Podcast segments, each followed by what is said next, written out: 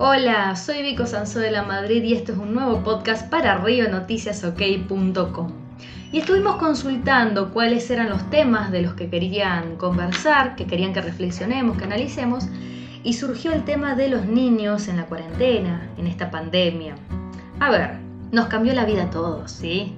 Yo sé que vos tenías seguramente tu rutina, tu horario de trabajo, tu actividad en el gimnasio o al aire libre, tu encuentro con amigos, tus peñas y de golpe pasás a quedarte todo el día en tu casa. Esta incertidumbre obviamente nos pone mal, nos entristece, aunque podés ir de pijamas al trabajo y eso está buenísimo, ¿no? Sí, yo sé que sí. Pero a los chicos también los afectó. Y muchas veces como padres nos encontramos frente al desconocimiento de qué hacer, a la incertidumbre y eso también nos genera otro tipo de angustias, de tristezas, de malestares, porque nos encontramos totalmente descolocados. ¿Cómo crío a un niño en la pandemia? ¿Cómo crío a un niño en cuarentena?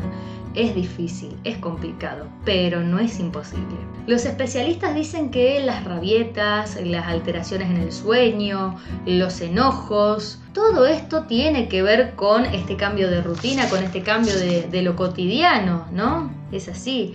De golpe los chicos están más desobedientes, contestatarios, pero hay que tratar de entenderlos. No por eso no ponerles límites, pero tratar de ver de dónde viene todo este malestar, ¿sí? Y mucho tiene que ver obviamente con la pandemia y con esta situación que estamos viviendo. Ahora bien, ¿qué es lo que hacemos? Porque con el niño más grande, el preadolescente, el adolescente, podemos conversar, pueden ver el noticiero, escuchar las noticias, leer y entienden más o menos qué es lo que está pasando. No por eso dejan de angustiarse o sentirse mal. Eso es así. De golpe no van más a la escuela, no van más al club, no se reúnen con sus amigos, no salen. Les cambió todo, todo el mundo. Pero al menos pueden tener una comprensión un poco más acabada de por qué. Ahora bien, los más chiquititos no entienden. Ellos dejaron de ir a la escuela, al jardincito, no van al club, no festejan sus cumpleaños en los peloteros, no ven a sus abuelos, no están con sus amiguitos el fin de semana no entienden por qué no pueden ir a la plaza. Y si vos le decís que es por el coronavirus, seguramente tu hijo, tu hija te dijo, pero papi, yo no lo veo en la calle, no está. Porque ¿cómo le explicás que es una cosa microscópica, invisible a sus ojos? No entienden ese concepto, es muy difícil. ¿Y qué es lo que recomiendan los especialistas al respecto, las psicólogas, los psicólogos, los psicopedagogos? Calma, paciencia por parte del adulto. ¿Por qué? Porque el niño ahora está en un estado de alerta mucho mayor, está mucho más pendiente del adulto que tiene cerca.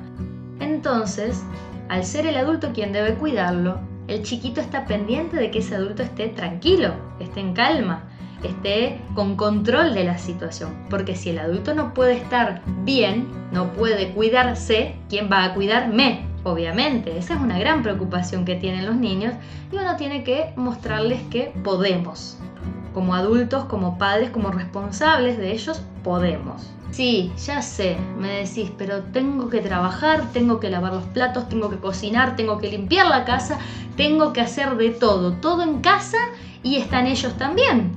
Que yo sé cómo es, vos ordenás algo y parpadeaste y ya se desordenó. Paciencia, paciencia, el plato sucio puede esperar. El libro que se cayó, la hoja que dejaron en el piso, los lápices fuera del lapicero, pueden esperar. De última, encontré una propuesta lúdica y convertirlo en un juego al orden. Ordenen, pero jugando. A ver, hagan una carrera a ver quién guarda más lápices, quién ordena primero los libros. Si tiene edad, puede turnarse para hacer alguna de las tareas del hogar también. Que le toque lavar los platos. Aprovecha. Encontrá una nueva forma de reorganizar tu tiempo y su tiempo. Fundamental, y esto lo dicen todos los entendidos en el tema, una rutina acuéstense a un horario medianamente similar, levántense a un horario similar y así van armando una rutina. Tenés que hacer las tareas de la escuela con tus hijos, tenés que sentarlos a que ellos las hagan. Y sí, ya sé, te enloqueces. Me pasa también, sí. Uno no cuenta con las herramientas pedagógicas que cuenta un maestro. Si tenés la suerte de ser maestro, te envidio y te felicito, porque a mí no me pasa. Pero bueno, Tratemos de encontrar un horario cuando vos estés distendida, distendido, terminaste tus tareas del trabajo. Deja por ahí alguna tarea del hogar para después, si puede esperar, y encontrar un horario también más o menos similar dentro del día para realizar la tarea escolar.